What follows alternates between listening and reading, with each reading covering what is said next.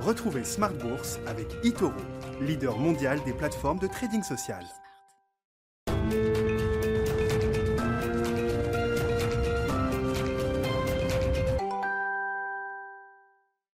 Smart Bourse, c'est votre double dose quotidienne de marché sur Bismart en direct à la mi-journée 12h30 13h et la grande édition du soir, le grand digest de l'information économique, financière et boursière à partir de 18h30 au sommaire ce soir.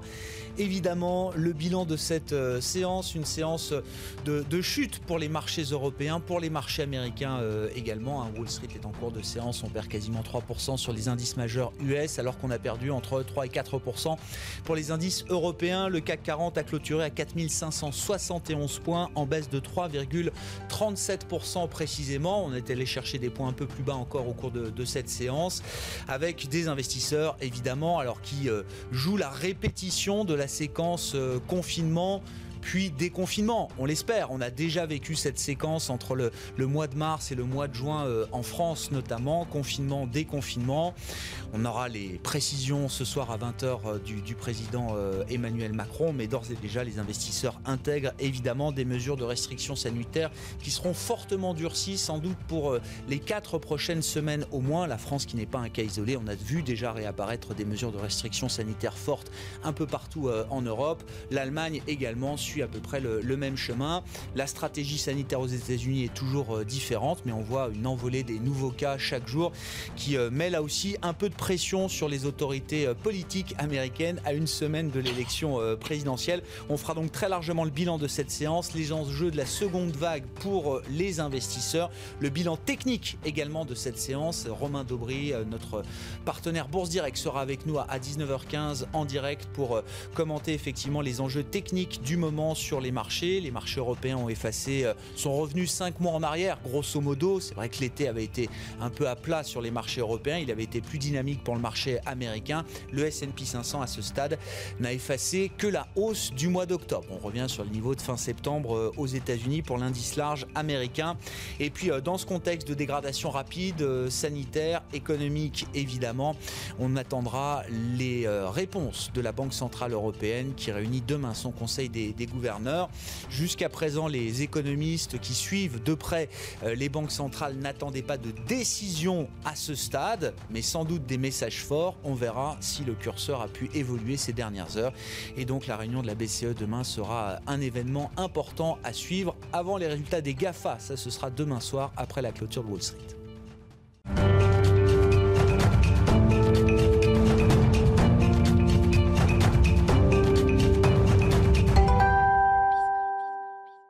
Séquence euh, intense et lourde donc sur les marchés. Le résumé complet, les infos clés du jour, c'est avec Nicolas Pagnès depuis la salle de marché de Bourse Direct. La bourse de Paris clôture dans le rouge ce soir, perdant même près de 7% en trois jours. Le CAC 40 ce soir perd 3,37% à 4571 points dans un volume d'échange d'environ 5,3 milliards d'euros. La prise de parole d'Emmanuel Macron ce soir à 20h focalise l'attention des investisseurs alors que le spectre d'un reconfinement partiel ou total fait craindre un nouveau coup dur sur l'économie. Les deux scénarios envisagés par le Conseil de défense sont soit une avancée de l'heure du couvre-feu complétée d'un confinement le week-end ou alors un confinement général pour une durée de 4 semaines. La France pourrait par exemple s'inspirer de ce qui se fait en Irlande avec un confinement général plus souple que le premier où les écoles et les commerces restent ouverts. Aux États-Unis, Wall Street ouvre en baisse. Les craintes sur le front de la pandémie étaient également présentes alors qu'aucune bonne nouvelle n'est à attendre du côté du plan de relance. Les États-Unis qui font face à un nombre d'hospitalisations en hausse dans 36 États avec près de 70 000 nouveaux cas par jour. Dans ce contexte, à la Bourse de Paris, seule une valeur du CAC 40 est dans le vert ce soir. Il s'agit de Téléperformance, dont l'activité profite du développement du télétravail.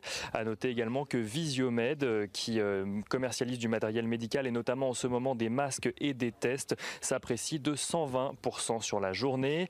Les valeurs qui souffrent au sein de l'indice euh, parisien sont les valeurs automobiles, les bancaires, mais aussi Atos, Danone ou Capgemini. Les résultats des entreprises qui sont pour beaucoup beaucoup meilleurs qu'attendus, ne suffisent pas à rassurer les investisseurs. Aux États-Unis, par exemple, Microsoft a publié des résultats supérieurs aux attentes. Le chiffre d'affaires du groupe progresse de 12% à 37,2 milliards de dollars. Son bénéfice net progresse par ailleurs de 30%, dépassant là aussi les prévisions. Des chiffres élogieux portés avant tout par les activités cloud du groupe qui intègrent notamment la plateforme Azure de Microsoft, donc à destination des entreprises. Aux États-Unis, toujours, les investisseurs suivent aujourd'hui les résultats trimestriels de Boeing qui euh, publie sa quatrième perte trimestrielle consécutive avec un chiffre d'affaires en recul de 56% à 3,6 milliards de dollars, une conséquence directe de la pandémie actuelle et de l'immobilisation prolongée des 737 MAX. Le groupe reste cependant optimiste et continue à prévoir une reprise de ses livraisons d'ici la fin de l'année. Et aux États-Unis, toujours General Electric réduit ses pertes au troisième trimestre grâce notamment à une politique de réduction des coûts dans ses activités aéronautiques, mais grâce aussi à la progression de son chiffre d'affaires l'énergie. Du côté des valeurs à la une, en France, Carrefour publiait un chiffre d'affaires en hausse de 8,4% à données comparables, grâce notamment à une bonne dynamique de ses ventes en France, mais aussi au Brésil. Euh, Brésil qui voit ses ventes progresser de 26%. La progression globale euh, signe même la plus forte performance commerciale du groupe depuis 20 ans. Pour l'ensemble de l'année, Carrefour dit anticiper une dynamique commerciale soutenue ainsi qu'une amélioration du levier opérationnel de ses activités de distribution. Carrefour qui cède 0,11% ce Peugeot publiait aussi ses résultats trimestriels aujourd'hui et voit son chiffre d'affaires reculer légèrement par rapport à son niveau de 2019. Mais sa division automobile gagne, elle, 1,2% sur la même période. Le groupe, pour 2020, prévoit un recul du marché de l'automobile sans pour autant changer son objectif opérationnel. Peugeot qui signe une baisse ce soir de 4,54%. Et Soprasteria affiche de son côté un recul de près de 6% au troisième trimestre à cause notamment d'un recul de presque de 30% de son activité dans le secteur aéronautique. Soprasteria qui a également euh, subi une attaque informatique détectée la semaine dernière. Le groupe se concentre pour le moment euh, sur un retour à la normale et estimera dans un second temps si l'attaque aura un impact sur ses comptes. Il n'en reste pas moins que Soprasteria euh, affiche ce soir un recul de 12,92%. Et on finit avec l'agenda. Demain, une grosse journée attend les investisseurs. Tout d'abord, la BCE rendra sa décision de politique monétaire. Euh, au sein du CAC 40, euh, Airbus, Orange, Saint-Gobain, Sanofi ou encore Worldline publieront leurs résultats trimestriels, tandis qu'aux États-Unis, après Microsoft aujourd'hui, ce sera au tour des GAFA, Amazon, euh, Alphabet, la maison mère de Google, Apple, mais aussi Facebook, qui publieront leurs résultats trimestriels. Nicolas Pagnès avec nous en fil rouge tout au long de la journée sur Bismart depuis la salle de marché de Bourse Direct. Je vous rappelle donc la clôture ce soir à Paris 4571 points pour le CAC 40 cash en baisse de 3,37%. On a vu 4521 points au plus bas aujourd'hui pour l'indice parisien. Séance en cours à Wall Street avec des baisses de 3% actuellement, notamment pour le Nasdaq qui recule à, 3%, de 3% donc autour de 11 000 points, juste au-dessus des 11 000 points, 11 100 points environ pour euh, le grand indice des valeurs technologique américaine.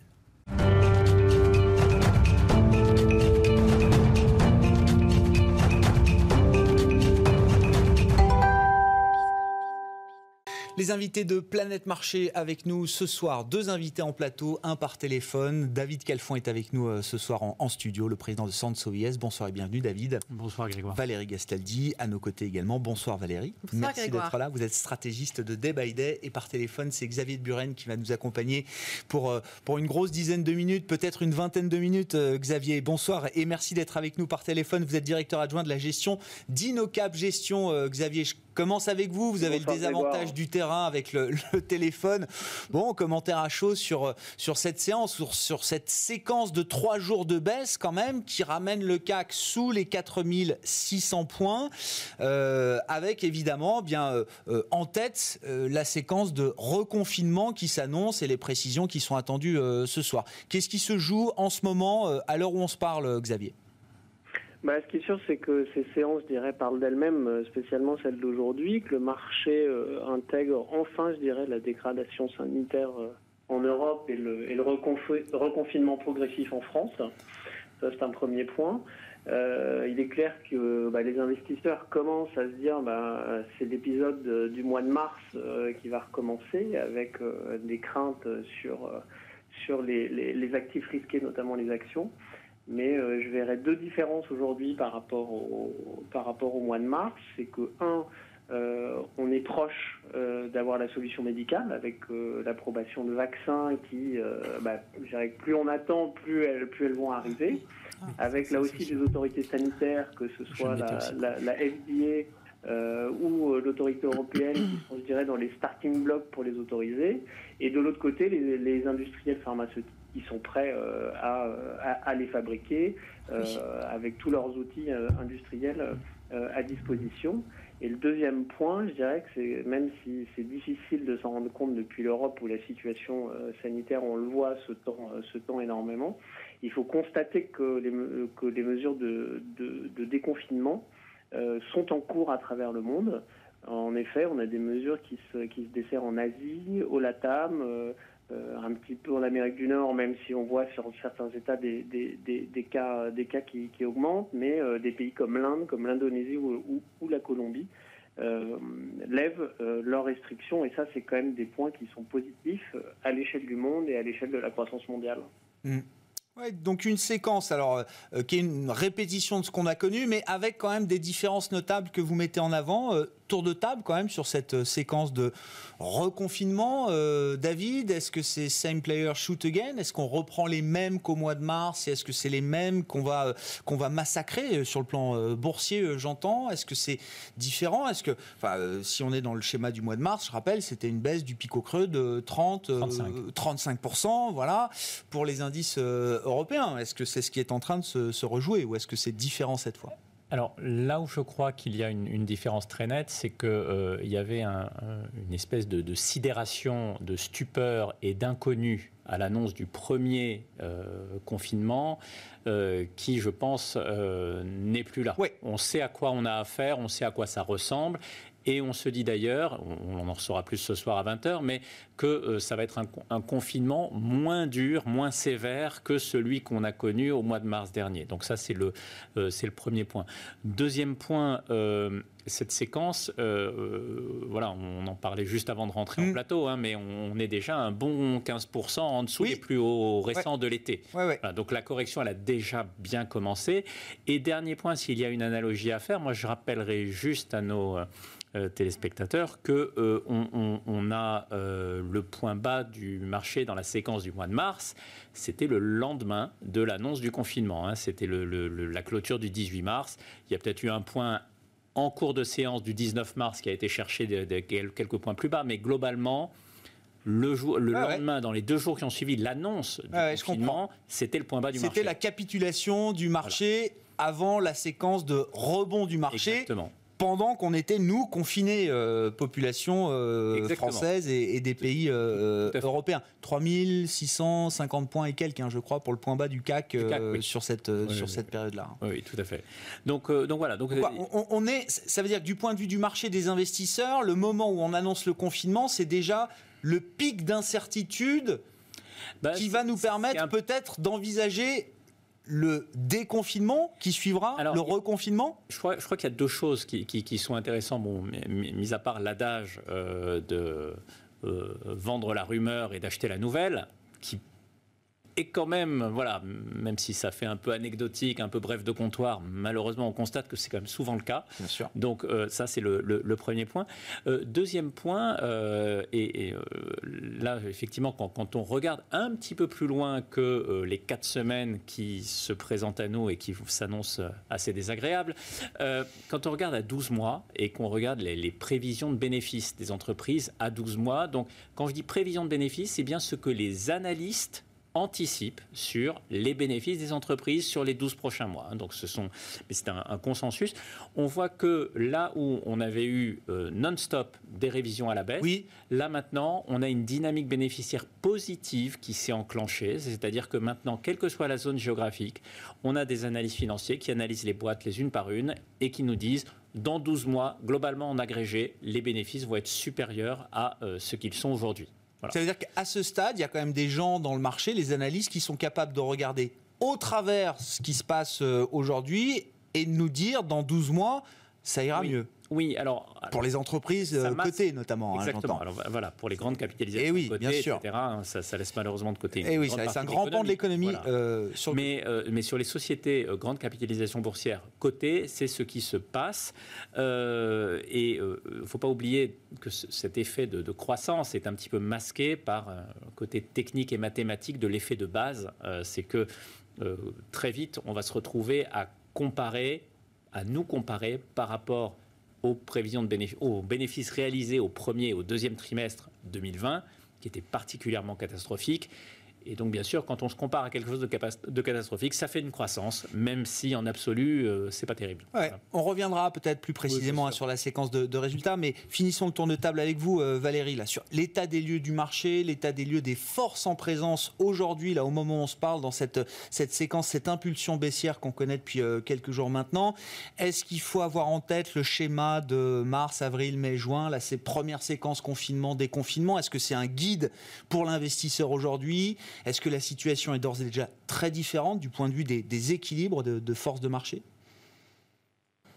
Alors, la situation est effectivement euh, sur les marchés très différente puisque euh, on a un divorce entre les marchés américains et les marchés européens qui est encore plus important qu'il ne l'était au, au, début du mois de février, parce que justement, début février, on avait un ensemble d'indices européens qui étaient en train de franchir des plus hauts euh, de 15 ans, 20 ans. Euh, donc ils étaient dans une situation où ils étaient toujours en retard sur les indices américains, mais ils étaient sur des plus hauts. C'est très important parce qu'à partir du moment où un indice rejoint un plus haut, ça veut dire que l'ensemble des porteurs qui ont euh, acheté des actions de façon euh, relativement régulière et qui ont un portefeuille diversifié gagnent de l'argent. Donc il y a très peu de pression à vendre. On panique peu quand le marché se replie. Au contraire, on a plutôt envie d'en racheter puisque ça s'est bien passé, etc. Donc ça met dans des dispositions qui sont particulièrement favorables. Bon, là, cette disposition, elle existe toujours sur le marché américain, mm. mais sur les marchés européens, on n'a vraiment pas euh, réussi à accompagner euh, la dynamique américaine. Euh, donc sur les marchés européens, on est très fragile. On est, on est en fait plus fragile que, jamais et c'est, ça, je pense que ça va être assez difficile de garder ça en tête pendant les, années qui viennent. Quoi. On, est en train d'accroître l'écart boursier. Euh, entre euh, les deux côtés de l'Atlantique. Ouais, ça c'est euh, un, cycle de long terme dont vous nous parlez sur le plan boursier, Valérie. Bah, c'est Bon, il n'y a pas, il a, a, pas eu d'occasion tout à fait équivalente. La seule chose à laquelle on puisse se référer, c'est le Japon dans les années 90. Alors, il faut y mettre des petites enfin, c'est pas aussi euh, mauvais que la situation du Japon euh, dans les années 90, mais c'est quand même ce qu'il y a de plus proche en termes de grand écart. Hein, euh, voilà, il y a quand même que ça qu'on puisse avoir comme guide. Bon, et puis on, va, on sait qu'il faudra relever un petit peu parce qu'on a plus d'éléments favorables que n'avait le Japon, mais c'est quand même un petit peu ça. Hein. L'euro, c'est le nouveau yen, l'Europe, c'est le nouveau Japon. voilà, on a une démographie. en train de se mettre en place comme ça. Ben, oui, on n'a on pas réussi. On, avait des opportunités euh, de faire mieux. il se trouve qu'on n'arrive pas à les saisir à aucun moment. Donc il y a un moment où il faut acter le fait que euh, on, reste à la traîne et que notre démographie, qui est particulièrement pénalisante, euh, continue euh, et va continuer à nous pénaliser. On donne la priorité aux retraités et aux personnes âgées. Par, on, on le voit bien dans cette crise. Hein. On sauve les vies. Enfin, c'est pas un jugement. C'est pas. Je, tiens à mes parents sur avis qu'on le fasse ce qu'il faut pour les sauver et, et, vos parents. Enfin voilà. Mais si on est froid et qu'on observe l'attitude en tant que pays, eh bien, euh, on, maintient, on veut maintenir le pouvoir d'achat des retraités. Hein. Regardez l'Allemagne, c'est particulièrement vrai en Allemagne, et on veut préserver les vies euh, des personnes les plus âgées. Voilà, ça dit tout. Et en fait, c'est la situation euh, du Japon, qui c'est toujours leur situation, mais ça l'était dans les années 90, c'est ce qui a expliqué leur décrochage particulièrement fort par rapport au reste du monde sans se projeter aussi loin, Valérie, désolé, je vous ramène à quelque chose d'un peu plus immédiat. Mais sur l'équilibre des forces aujourd'hui, euh, David le disait effectivement, le confinement le 17 mars, c'était quand même un, choc et une stupeur pour tout le monde, y compris pour les investisseurs. Mais, on savait, Cette stupeur, elle est moins forte aujourd'hui. On, est plus préparé. On, était à la fois euh, moins informés et du coup on est potentiellement plus d'optimisme parce qu'à partir du moment où on confinait, on savait qu'on allait stopper le virus parce que ça c'est mathématique. S'il n'y a plus de contact entre les gens, le développement du virus euh, s'épuise, donc la maladie euh, décroît et donc on peut redéconfiner. Sauf que là, on sait que euh, elle repart très facilement dès qu'on déconfine. Donc, on va confiner moins fort, mais en revanche, la durée pendant laquelle il va falloir rester confiné, potentiellement, on ne sait pas du tout ce qu'elle est, parce que les vaccins, euh, un, on n'en est plus près qu'hier et on en sera encore plus près demain. Mais on ne sait même pas s'ils vont être euh, utiles, puisqu'on ne sait pas si euh, on arrive à développer une immunité suffisamment stable face à ce virus pour que la mise au point d'un vaccin et la vaccination des gens soient utiles. si l'immunité, elle dure trois mois, le vaccin, il sert strictement à rien. donc voilà, donc là on a encore de très grandes inconnues qui font que OK, euh, on commence à confiner. Mais euh, pour combien de temps euh, Là, pour le coup, on ne sait vraiment pas. Et ça veut dire, Valérie, je termine avec vous, hein, mais pour creuser un peu l'idée, ça veut dire que moi, je pensais que reconfinement, les investisseurs allaient très vite se dire reconfinement, ça veut dire qu'il y aura aussi redéconfinement. Et que la séquence de déconfinement la première fois a été quand même très puissante alors, en termes de reprise d'activité, plus que ce qu'on imaginait, et donc en termes de reprise boursière euh, aussi. Là, vous dites l'enthousiasme pourrait être un peu moins fort quand on se projettera sur la, séquence de redéconfinement après le reconfinement? Si je suis clair bah, En fait, euh, ça, va, ça va dépendre euh, de tellement de choses qui sont liées à ce virus et qu'on ignore. Mais pour le moment, on a sincèrement, moi, je ne pense pas qu'on ait grand-chose de positif qui nous vienne des nouvelles médicales. Et en fait, c'est ça qui peut nous faire sortir vite de la crise. C'est uniquement ça. Ah, il y a quand même des réalités qui sont des phases 3 chez des laboratoires comme euh, Pfizer, Moderna ou autres. il n'y a quand même jamais autant de milliards qui ont été mis sur un temps aussi court pour euh, chercher un vaccin tous en même temps, euh, Valérie. Oui, oui. Mais en fait, moi, tous les médecins à qui je parle et tout ce que je lis, euh, on souligne quand même régulièrement le fait que ce virus est un petit peu compliqué à comprendre et qu'il échappe toujours dans son fonctionnement à, beaucoup de gens. Alors les, les, les, labos, vous leur donnez de l'argent, ils vous proposent euh, des tas de solutions hein, euh, et peut-être qu'elles auront un certain impact, mais c'est voilà, il faut peut-être être un peu euh, précautionné quand même. Je comprends. David, votre sentiment par rapport à ces éléments, et, j'inclus aussi la réponse monétaire et budgétaire, qui a été un élément très puissant de la reprise dans la première phase de confinement, euh, déconfinement.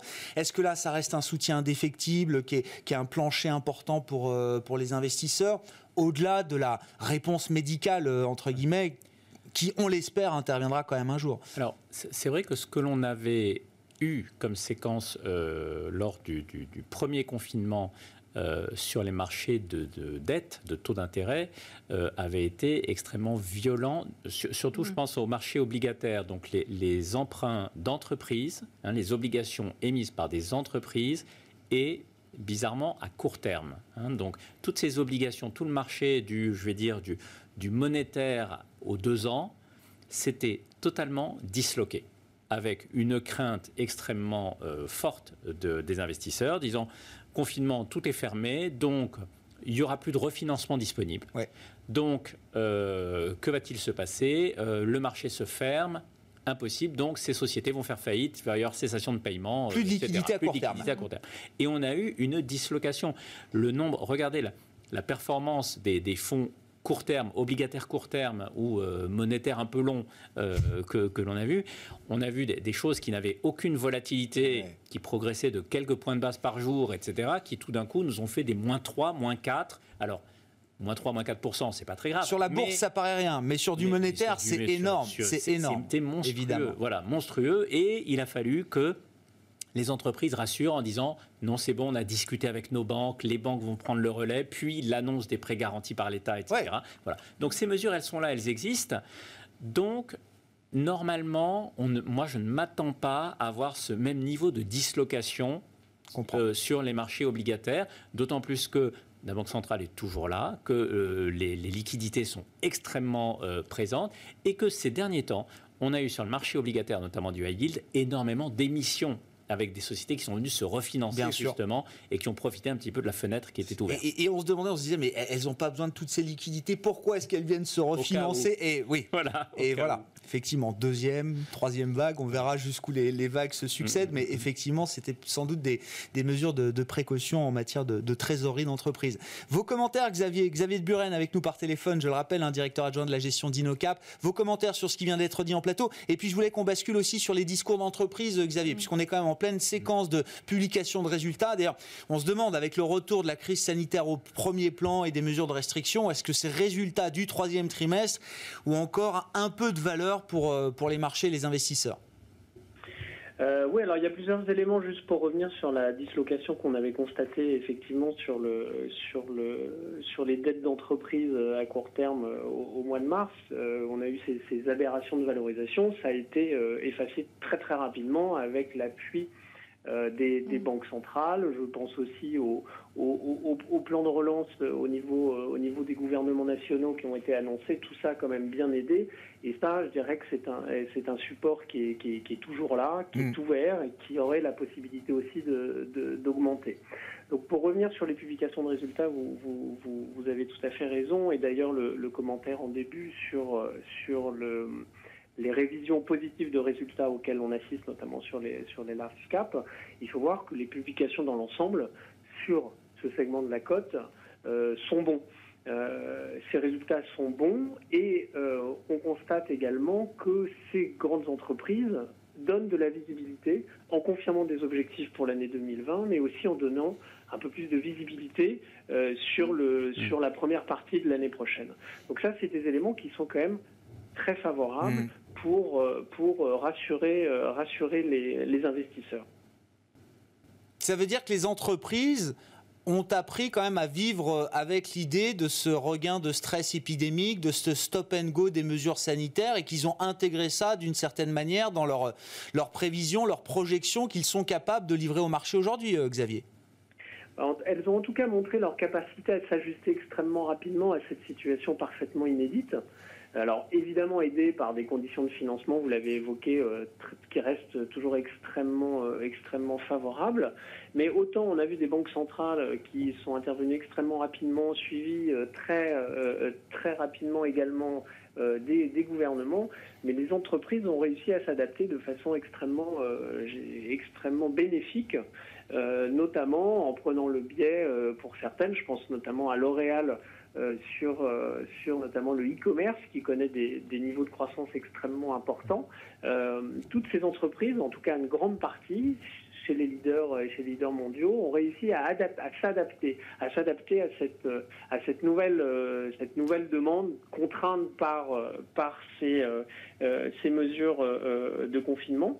mais tout ça, c'est plutôt assez positif globalement. Il y a quand même quelques accidents qui marquent les esprits. Euh, Xavier, hein, je vous laisse la parole. Euh, le dossier SAP notamment, donc le géant allemand des logiciels et du cloud, la première capitalisation technologique en Europe. Alors euh, c'était 150 milliards avant la chute de 20% intervenue avant-hier, si je ne dis pas de, bêtises.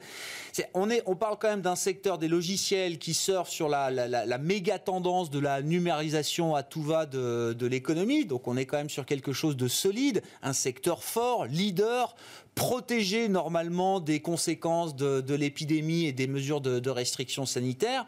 Il y a eu quand même un gros caillou là sur la publication de, SAP.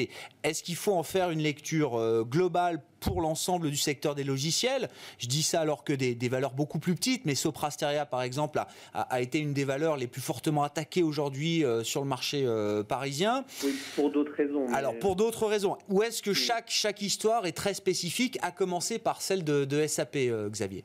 Bah, SAP, c'est très spécifique au groupe allemand. Et ça, c'est typiquement une société qui a été en retard dans sa transformation, qui n'a pas su s'adapter euh, au changement de, demande des clients, euh, puisque clairement, ce qu'il faut voir dans ce, dans ce profit warning extrêmement fort euh, qu'a émis SAP hier, c'est qu'il faut voir le changement radical du groupe allemand aujourd'hui, puisque SAP va abandonner son, modèle traditionnel euh, d'éditeur de logiciels, c'est-à-dire qu'il va arrêter son business de vente de licences pour pousser ses clients à se mettre sur le cloud.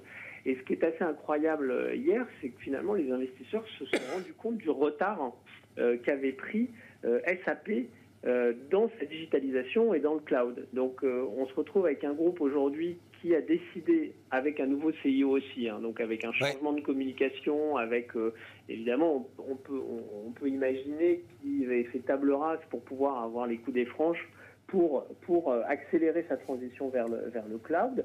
Et tout ça, ça va avoir un impact très négatif sur, euh, sur la rentabilité. Et aujourd'hui, on fait face à deux années à venir sans aucune croissance des ventes, une dégradation de la rentabilité comme, comme je l'ai évoqué, qui va être grévé par euh, la hausse des dépenses opérationnelles, par la hausse des investissements industriels.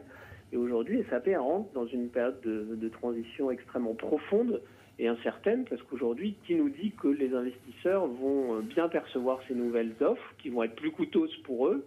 Euh, Comment est-ce que SAP va les convaincre d'aller vers le cloud et, d'abandonner les licences? Tout ça, c'est vraiment des interrogations qui ont fait, qui ont fait peur au marché. Euh, d'autant que la révision à la baisse des perspectives euh, qui étaient annoncées pour 2023 ont été reculées à 2025 et avec là aussi une dégradation très très sensible de, la rentabilité parce que euh, on a les marges du cloud sont bien en dessous aujourd'hui des marges de, licence et donc on est vraiment dans cette transition et aujourd'hui on a on a une, une société qui pour une croissance zéro puisque on va avoir une croissance nulle pour euh, ces deux prochaines années, euh, se paye, euh, continue de se payer très cher. Oui, c'est ce qu'on appelle un changement de statut, un groupe qui n'est plus capable de délivrer la promesse de croissance visible et régulière qui justifiait jusqu'à présent la, valorisation d'un titre comme SAP. Quelques commentaires à ajouter, David, oui, à l'analyse? Dans, les livres de finance, on appelle ça une torpille. Ah oui. C'est voilà, c'est les, earnings torpedo, c'est le, terme effectivement.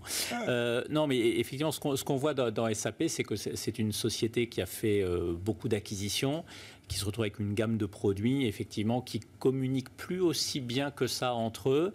Et, euh, par rapport à, des Microsoft, des Oracle, des Salesforce.com, etc., euh, voilà, il y, a un petit sujet. Alors, ce qui est intéressant, justement, c'est de, pour se rassurer, euh, avec ce que, ce que, disait Xavier sur le côté spécifique de cette histoire de, de, résultats, effectivement, il suffit de regarder les résultats de Microsoft qui nous annonce une confortable croissance de 48% dans le cloud, euh, après 47% euh, de, croissance le trimestre précédent.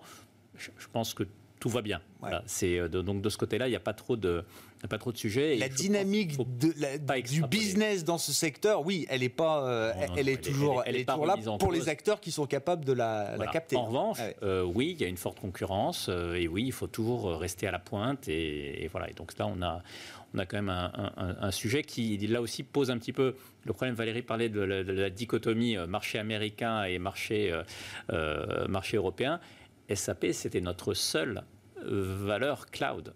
Elle existe toujours. Hein. Elle, est là, on, mais, je veux dire, peut en parler au passé, mais ils pèsent encore 125 milliards euh, SAP, donc euh, ils sont, ils n'ont pas encore complètement disparu. Mais bien sûr, eux, c'est le leader eh européen, donc euh, voilà, ce c'est pas une très bonne nouvelle pour le pour le marché. La, question de marché derrière, pour vous, Valérie, c'est est-ce que dans cette nouvelle séquence, cette nouvelle impulsion baissière, on, on peut voir des secteurs forts, leaders rattrapé aussi d'une certaine manière par la, crise Ou est-ce que, comme je le disais, c'est same player shoot again, on va taper sur les mêmes secteurs les plus exposés à la pandémie, hôtel, travel, euh, etc.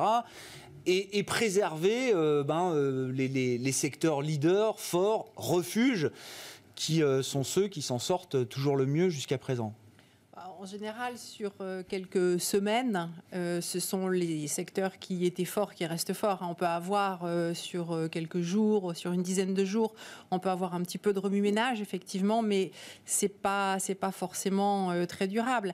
de toute façon, il y, a cette dichotomie Europe-États-Unis, mais on, a aussi une dichotomie entre l'ensemble de l'économie et puis l'économie boursière qui ne fait que s'accroître puisque les personnes qui sont les plus touchées par l'épidémie, ce sont des personnes dont les entreprises ne sont pas cotées. ou bien alors dont les pondérations boursières sont très faibles par rapport à l'ensemble des indices. Donc ça peut aller très mal dans le monde réel. Euh, ça peut se passer beaucoup mieux dans le monde euh, du CAC 40 et des, indices de, big cap. Euh, c'est là aussi, il faut accepter que il, peut y avoir des écarts très très forts. Et en plus, il faut ajouter toutes les politiques monétaires. Hmm.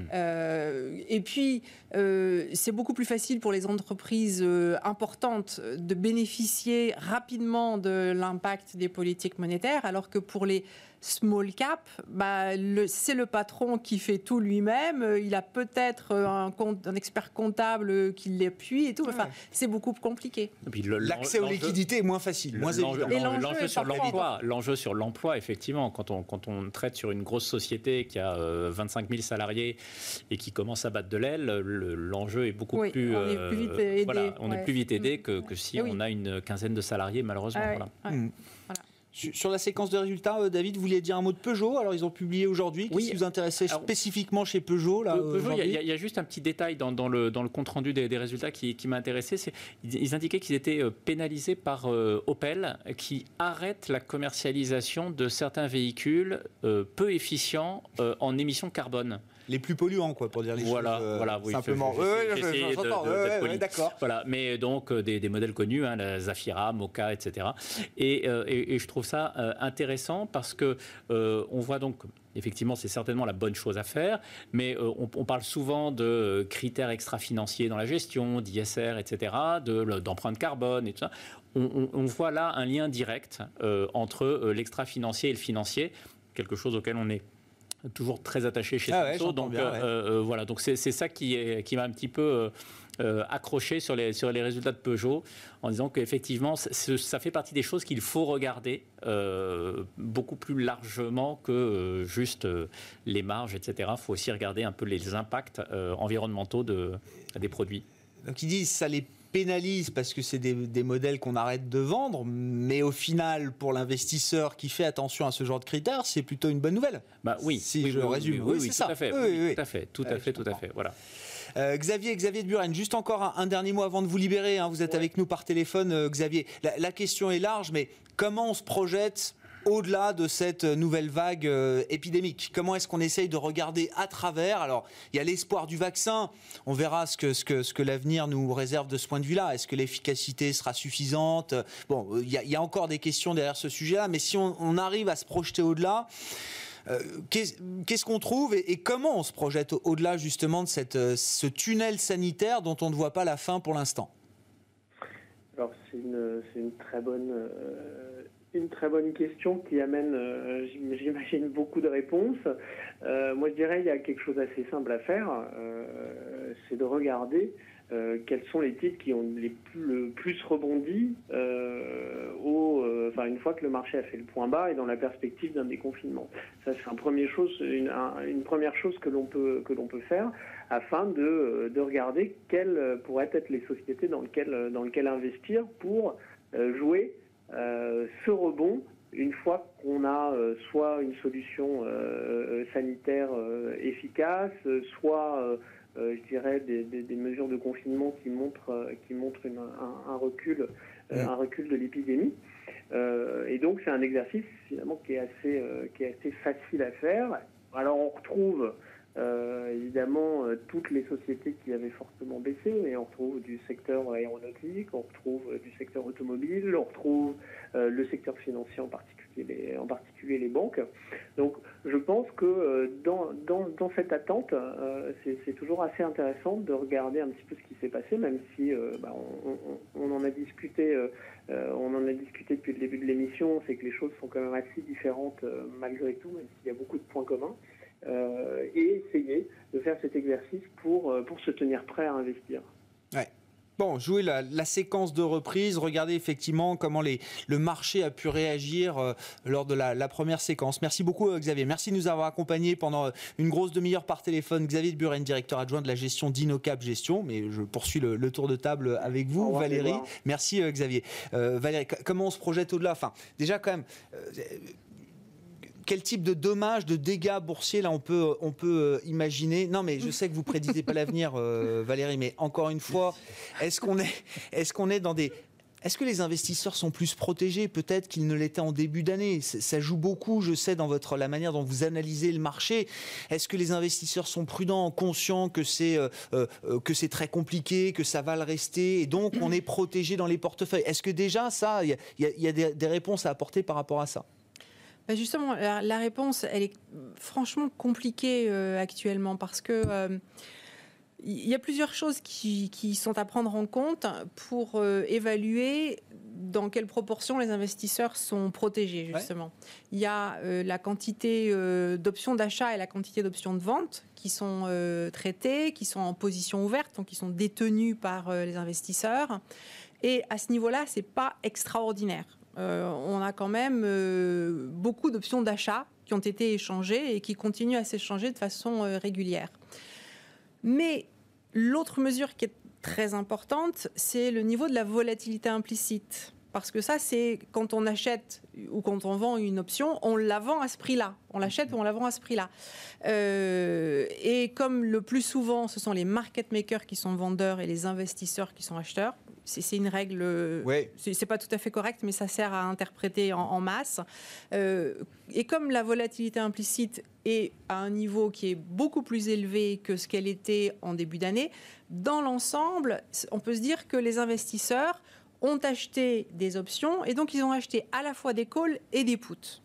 Ils ont acheté donc de l'exposition à la hausse et de la protection à la baisse. Euh, donc c'est moins dangereux a priori que ça n'était euh, en début d'année, mais euh, historiquement, pour qu'un marché qui part, qui commence à glisser, pour qu'un marché s'arrête de glisser, il faut qu'il y ait une réaction au moins de court terme. Et qui montre de renforcement des protections. Voilà, qui montre que, bah, attendez, euh, là, maintenant, ça nous fait peur. C'est pas du tout ce qu'on avait dans, nos plans. Euh, ça va plus loin que ce qu'on croyait. Et que les gens aillent se, couvrir et que, euh, et que là, c'est ça qui nous marque la fin. quoi. C'est quand les gens ont tout couvert, là, ça s'arrête de baisser. Mais pour le moment, cette réaction, on ne l'a pas ni en Europe ni aux États-Unis. Donc, c'est voilà, c'est à court terme, on n'a pas encore le point bas du mouvement qui a été enclenché. Euh, et en Europe, on est déjà bas. Oui, oui. on a déjà bien baissé. Aux États-Unis, c'est pas très important parce qu'en fait, on n'a pas encore rejoint euh, les, euh, les, niveaux de support sains parce qu'on a énormément monté sur les marchés américains. Donc, sur un marché américain, perdre encore 5 ou 8 c'est pas c'est pas grave pour la tendance dans son ensemble. Alors que si on en perd encore 5 ou 8 sur les marchés européens, ça va, ça va carrément. C'est une histoire qui change. Bah, il y a un ensemble de valeurs pour lesquelles c'est, ça va être très compliqué. Ouais. voilà. Donc, euh, c'est encore un petit peu tôt pour euh, se prononcer. Pour le moment, on voit que les investisseurs euh, bougent peu, paniquent peu et trouvent que tout ça ils regardent quoi. Ouais, ouais effectivement, ils... sont un peu passifs par rapport à la situation oui, pour l'instant. Bah, les volumes ont, augmenté, mais euh, aujourd'hui, je ne sais pas ce qu'on a eu comme volume, mais hier on était à 3 milliards 5, la, veille 3 milliards 8, un truc de ce coup-là en, France sur le, sur le CAC. Sur le, enfin, c'est le volume de la bourse, pas forcément celui du CAC. Pas juste le CAC. Euh, c'est quand même pas énorme. Alors, il y, a quand même un point, c'est que euh, qui va venir, à mon avis, en, force de rappel. Alors peut-être effectivement après une séquence de capitulation euh, qui, pourrait arriver, mais, il y a quand même un point, c'est que lorsqu'on a à la fois une dynamique bénéficiaire qui est positive et à la fois des cours qui baissent, le résultat, c'est que la valorisation, elle se détend mm. de manière très rapide. Oui. Voilà. Et donc, je pense qu'à un moment donné, c'est vrai qu'au euh, pic de la crise, on, s'est mm. retrouvé avec des, des PE, donc cours divisé par bénéfice, comme le bénéfice euh, disparaissait, on avait un ratio qui était très très élevé. Et là, on a à la fois le prix qui baisse et à la fois euh, le résultat qui, remonte. Donc ça, ça devrait venir en soutien. Alors, quand en revanche, ça n'a jamais été un bon indicateur de timing. Hein, mais, mais, en revanche, euh, voilà, pour un investisseur un peu fondamental et de, moyen terme, ça, ça, va venir aider à un moment donné. Bon.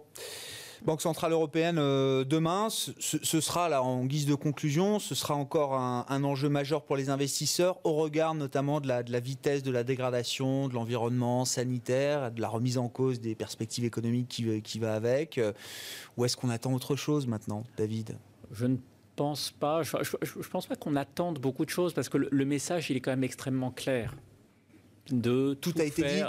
Bah, c'est pas que tout a été dit, mais, mais, mais en gros, on sait qu'on a à la tête de la Banque centrale européenne des gens extrêmement déterminés à fournir des liquidités et à ce que ces liquidités se transmettent à l'économie mmh. réelle, etc. Donc euh, voilà, cette volonté, elle est claire. Euh, ils ont toujours dit que ça serait euh, jusqu'à ce que ça aille mieux. Donc on a un horizon de temps qui est indéfini. Qu'est-ce qu'on peut dire de plus une fois qu'on a dit ça? Voilà, il y a peut-être voilà des, petites, des petits ajustements, etc. Mais à part la réitération de ce message, et qui serait une chose très positive déjà. Hein, moi, personnellement, j'en attends pas beaucoup plus. Voilà. Mais, mm. Est-ce qu'on va vite se retrouver dans une séquence où les, les banques centrales seront à nouveau indispensables pour venir à la rescousse. Alors certains diront des marchés, des investisseurs, mais de tout ce qui va avec. Hein. Si on peut éviter une crise financière, euh, comme on le dit depuis le ah début, bah. euh, euh, venir s'empiler à la crise sanitaire et économique, c'est quand même déjà pas mal. Mais là, là, les banques centrales, leur rôle, c'est pas c'est pas des mots. Leur rôle est absolument central dans le fait que l'économie tienne, puisque c'est elles qui sont en train de financer les défisits des États qui sont en train de renflouer toutes les entreprises. Donc, les, les c'est pas des mots. Hein. C'est vraiment, enfin, c'est heureusement qu'elles sont là, heureusement qu'elles ont pris ce type de décision. Et je trouve qu'on a une chance qui est aussi notre malheur dans notre côté, mais enfin, on a un euro qui est relativement fort actuellement. Mmh. Euh, alors, c'est notre malheur parce que ça nous aide pas à, exporter. Mais bon, les deux sont les flux sont un peu coupés d'un pays à l'autre. Relativement fort l'euro à 1,17, 1,18, euh, Valérie. Un petit peu, mais enfin, on était quand même, euh, on a repris 10% par rapport euh, au plus bas. D'accord. D'accord. voilà. Parce que fondamentalement, les économistes vous disent l'euro est quand même sous-évalué, bradé aujourd'hui peut-être par rapport à l'équilibre qu'on peut imaginer, la fair value de l'euro. Hein. Il était plutôt en train de. Mais il était, il était à 1,06, il est à 1,18 aujourd'hui. Je suis d'accord. Et, et ça, c'est rassurant pour les Allemands. Donc, tant que l'euro se tient au-dessus de 1,13, 1,14, 1,15, euh, on, est un peu tranquille. Les Allemands ne vont pas mettre la pression pour arrêter euh, de creuser les déficits.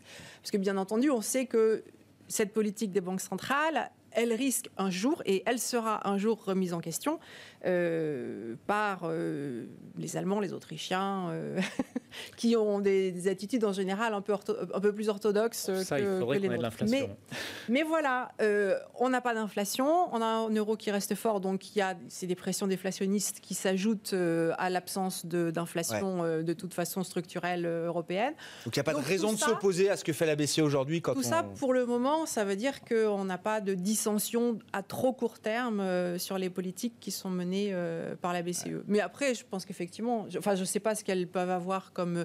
peuvent peut-être proposer des mesures particulières encore de soutien aux banques qui, peut, euh, qui peuvent les bah, aider à améliorer. C'est un peu la grande question. Est-ce qu'on continue de faire euh, ce qu'on fait peu ou prou en augmentant les enveloppes ou les, les, tailles, en baissant encore les taux? Ou est-ce qu'on est capable d'inventer encore autre chose, mais qui serait peut-être le, le, grand coup d'après. Quoi. Voilà. Moi, au Japon, acheter des actions?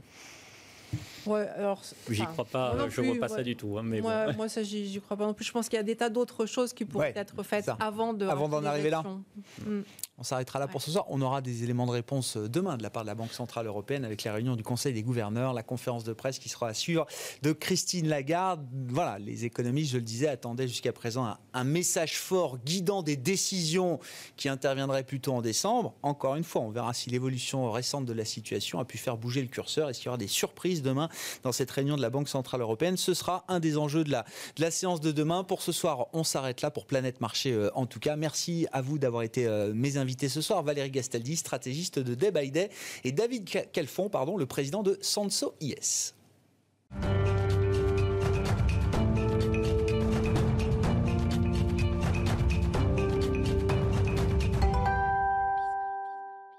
Le dernier quart d'heure, euh, le dernier quart d'heure de Smart Bourse, c'est le quart d'heure thématique. Le thème du jour, c'est le bilan de la séance du jour et le bilan technique notamment, avec euh, Romain Daubry qui est avec nous par téléphone, membre de la cellule info d'experts de, Bourse Direct, notre partenaire sur euh, Smart Bourse. Romain, oui effectivement, il faut quand même qu'on apporte peut-être quelques éléments techniques sur cette, cette séance. Clôture du CAC 4571 points. Je crois qu'on a vu le CAC 40 cash tomber à 4521 points au plus bas dans cette séance. Gros gap à la baisse à l'ouverture ce matin.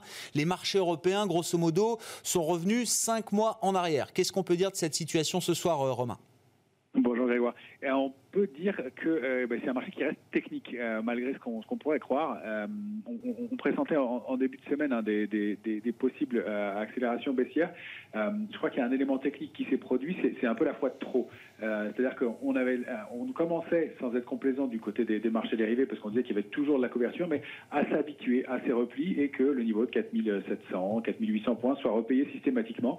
Et je crois qu'il y a eu un petit piège technique qui s'est joué euh, là, euh, d'une part. Euh, donc sans parler vraiment de complaisance encore une fois, mais une, accélération baissière produite liée à, de la spéculation.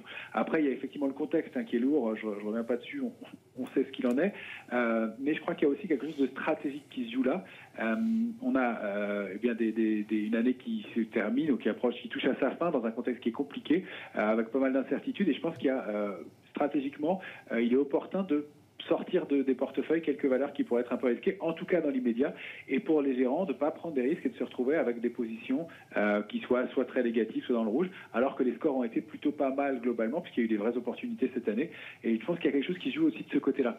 Alors le, bilan qu'on en fait, c'est qu'on a quand même rompu une dynamique, puisque c'était une dynamique molle de trading range, mais là, pour moi, on a cassé une ligne de tendance, hein, on l'avait évoqué en début de semaine, une ligne de tendance de moyen terme à au-dessus de 4790 points. En cassant ce niveau-là, on a connu une accélération assez immédiate, et, euh, et, pour moi, donc, la, dynamique euh, neutre de moyen terme est rompu et on passe à une dynamique baissière de court terme, euh, clairement avec 5 euh, milliards 100 échangés aujourd'hui sur l'indice CAC 40, un, volume des, des, marchés qui appuient euh, et qui sont allés chercher précisément sur l'indice CAC 40 des niveaux techniques hyper importants qu'on a préservés pour l'instant. C'est tout ce qu'on peut en dire graphiquement pour la suite. Il n'y a pas de prévision possible, mais il y avait un gap qu'on avait ouvert le 26 mai dernier au-dessus de 4539 points sur l'indice CAC 40 mmh. cash on avait laissé ce gap ouvert et il était important parce que c'est lui qui avait déclenché l'impulsion haussière qu'on a connue dans la foulée qui nous a permis d'aller chercher les 5200 points. Donc c'était ce qu'on pourrait appeler un gap de rupture qui rompt avec la tendance précédente et qui avait alimenté une dynamique haussière qui s'était transformée en dynamique neutre. On a été le combler aujourd'hui et on l'a préservé pour la clôture. Donc ça c'est plutôt pas mal techniquement. On a aussi préservé un support important, on travaille autour mais au-dessus de 4555 points sur le futur CAC 40. Donc ça c'est la zone à surveiller dans les heures à venir.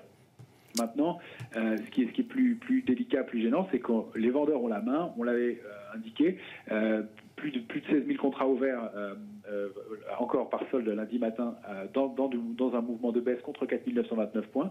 Les vendeurs ont toujours la main. Hier, ils ont renforcé de 4 000 contrats. C'est pas énorme compte tenu de la baisse qu'on a connue, mais on peut penser que ça n'a pas dû diminuer vraiment aujourd'hui compte tenu de l'accélération baissière qu'on a connue. Donc, euh, il y a toujours un marché qui est lourd, baissier, euh, et de, à mon avis, de la prudence et beaucoup de stratégie, euh, et, puis des, éléments techniques qui se jouent aussi autour des, publications qui arrivent demain soir, notamment des GAFA. Mm. On, voit qu'il y a énormément de sélectivité dans les dossiers, beaucoup de sanctions. Hein. Téléperformance qui publie parfaitement eh bien, et termine juste la tête hors de l'eau aujourd'hui sur l'indice parisien. Carrefour qui publie euh, un record commercial de 20 ans eh ben, euh, ne, parvient pas à terminer dans le vert. Euh, mais il y a quand même des réactions sur certains titres et certains secteurs. On voit qu'il y a un peu de discernement sur certains dossiers, même si à l'ouverture c'était vraiment la purge complète. et par exemple tout le secteur automobile qui surperformait depuis quelques jours a, fait vraiment l'objet de gros dégagements. Mais il y a quelques valeurs qui tirent leur épingle du jeu, comme des, titres comme Valeo qui perdaient 8,5%, 8,60% et qui terminent en baisse de 5% contrairement aux autres qui restent vraiment en bas. Ce qui est intéressant, Romain, c'est que dans la, séquence de, trois jours de baisse cumulée, hein, qui nous ont fait quand même redescendre assez rapidement sur les indices européens, le secteur qui a le plus baissé peut-être, euh, Romain, c'est le secteur de la tech. Exactement. Ça, c'est vraiment euh, à remarquer par rapport au point haut. Alors, selon qu'on situe entre le, 13 et le, et le, 20 euh, octobre. Ça, dépend des, secteurs, mais en gros, ils ont tous fait leur point haut à peu près à ce moment-là. Euh, celui qui a le plus baissé, c'est effectivement la tech, et la tech en Europe en tout cas. Euh, et donc, on, peut y voir aussi effectivement quelque chose de stratégique de ce côté-là. il y a de grosses, grosses attentes du côté des, GAFA. Microsoft a publié au-delà du, consensus, et pourtant elle a baissé aujourd'hui. et on peut se demander s'il ne reste pas. Alors, il y a déjà les élections américaines avec les, cartes qui pourraient être rebattues suite à, l'intégration de la présidence de Biden, c'est ce qui a l'air d'être joué pour l'instant sur le marché. Et on peut se demander si lui, il serait pro-tech et donc s'il n'y aurait pas un, des éléments qui changerait de ce côté-là. Et puis, il y a toujours, à mon sens, un risque euh, du côté, euh, je ne suis pas sûr qu'il se matérialise maintenant, mais il est à garder dans un coin de la tête, du côté de la spéculation sur les valeurs technologiques aux États-Unis, avec, euh, on se souvient du, mouvement haussier violent du mois d'août et, de la spéculation qui avait été mise à, nu avec le mouvement de baisse qui avait suivi, du côté des, gros fonds SoftBank notamment, et puis des, des Robinhood traders qui avaient pris des positions et des paris spéculatifs très importants. On ne sait pas si ça, ça a été complètement purgé. Et ah. du côté des, ouais, voilà, du côté des, marchés dérivés, il y a peut-être un risque de ce côté-là et, une purge qui pourrait se mettre en place. Donc, couplé euh, à un, scénario où Biden ne favoriserait pas euh, le, secteur technologique, euh, eh bien, on peut imaginer qu'il y a une purge qui joue. Donc peut-être que la baisse des indices majeurs, euh, eh bien, masquerait un peu un indice Nasdaq qui lui baisse moins, qui est pourtant pour l'instant un peu refuge, parce qu'il y aurait stratégiquement des grosses positions qui dégageraient de ce côté-là tout doucement, sans appuyer, sans forcer. Donc il y, y, a vraiment un risque. On est, on est sur des niveaux charnières le, ne sont pas des niveaux d'achat, je vous dis encore une fois, il y a quelques valeurs qui se distinguent. On voit que le secteur bancaire est un de ceux qui a le moins baissé. Alors vous me direz, partant d'où il partait, moins 6% de moyenne sur le secteur bancaire contre moins 16% de moyenne sur le secteur techno dans cette phase de baisse.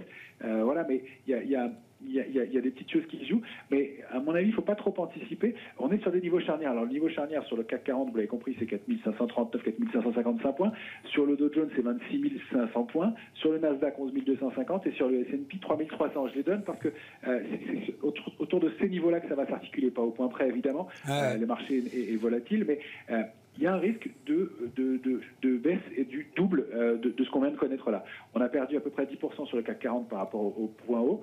Euh, et la, phase d'accélération qu'on vient de connaître, elle est de l'ordre de 4-5% en, en, ligne droite. Pour moi, c'est ça qu'il faut garder en tête, c'est qu'il y a entre 5 et 7 de baisse complémentaire possible compte tenu du contexte. Alors, mmh. si on réussit à stabiliser, euh, c'est tant mieux, on peut repartir, mais il ne faut pas se précipiter et regarder ce qui se passe, regarder du côté des GAFAM, regarder du côté des élections, du plan de relance ou pas, euh, des élections américaines bien entendu, du plan de relance ou, non, de, toute cette mise en place. Et on voit que les investisseurs ne se précipitent pas pour acheter du papier en ce moment, euh, contrairement à ce qui, ce qui, voilà, ce qui est annoncé dans le consensus. Il y a de la protection dans les portefeuilles, c'est vrai, mais comme l'expliquait très bien euh, Valérie, on a du mal à savoir ce qui se passe là parce qu'il y a de la protection, mais on aurait dû renforcer depuis deux ouais, c'est ça, ouais. effectivement. Ça n'a pas été renforcé. Donc il n'y a pas de panique. On se laisse un peu porter et donc le risque, il est vraiment d'une bascule dans, dans l'autre sens. Ouais, on attend de voir jusqu'au moment où il faudra peut-être agir. Et là, ça peut être le, déclencheur de la, seconde phase ou de la, phase de baisse complémentaire, comme vous dites, qui est un risque pour, euh, le marché. Il nous reste une minute pour conclure, euh, Romain. On a vu quand même un certain nombre de valeurs refuges jouer leur rôle aujourd'hui, à commencer par euh, les taux d'intérêt, les obligations d'État, le dollar également qui a été sollicité. En revanche, en revanche pardon, l'once d'or recule sur cette séance entre 1,5 et 2% On est repassé sous les 1980 dollars, je crois. 1880 euh, dollars pardon pour, 1880 euh, dollars pour, euh, pour l'once d'or. pourquoi l'once d'or est à contre-courant, j'allais dire, dans une séance d'aversion pour le risque? Alors, l'once d'or et l'argent d'ailleurs, parce que c'est intéressant. je le souligne parce que si, ce qu'on a pu constater au mois de mars se confirme, les, les, investisseurs veulent tenir leur position. Et ils sont en recherche de cash et ça c'est plutôt bon signe, si c'est le bon scénario, encore une fois, c'est que euh, au lieu d'être un actif refuge et qu'on solde le marché, qui est un sell-off et qu'on ne veuille plus euh, être dans le marché, les investisseurs cherchent des liquidités et vendent euh, les actifs refuges pour avoir du cash pour dégager des liquidités et rentrer dans le marché. On l'avait vu hein, très nettement pendant la baisse, la violente baisse du, mois de mars, enfin février-mars dernier. L'argent avait plongé littéralement et l'or aussi. et c'était assez, contre-intuitif, mais c'était lié à ces phénomènes techniques. On cherchait du cash pour pouvoir tenir des positions. Donc, c'est-à-dire que les investisseurs euh, ne croyaient pas à une baisse profonde euh, du, marché, donc étaient prêts à tenir leur position et ils ont finalement eu raison puisque le hmm. marché a, rebondi assez violemment derrière. Donc, ça, c'est plutôt un facteur positif. Merci beaucoup Romain. Merci pour ce, bilan technique de cette euh, lourde séance, hein, séquence de, rechute depuis trois jours avec une accélération aujourd'hui pour un CAC 40 qui clôture à 4571 points. Donc pour le CAC 40 cash ce soir en baisse de 3,4%. Séance en cours à, Wall Street, ça s'améliore guère hein, puisqu'on est toujours sur des replis de 2,5 à 3% pour les indices majeurs américains. Le retour de Smart Bourse c'est demain 12h30 en direct sur Bismart.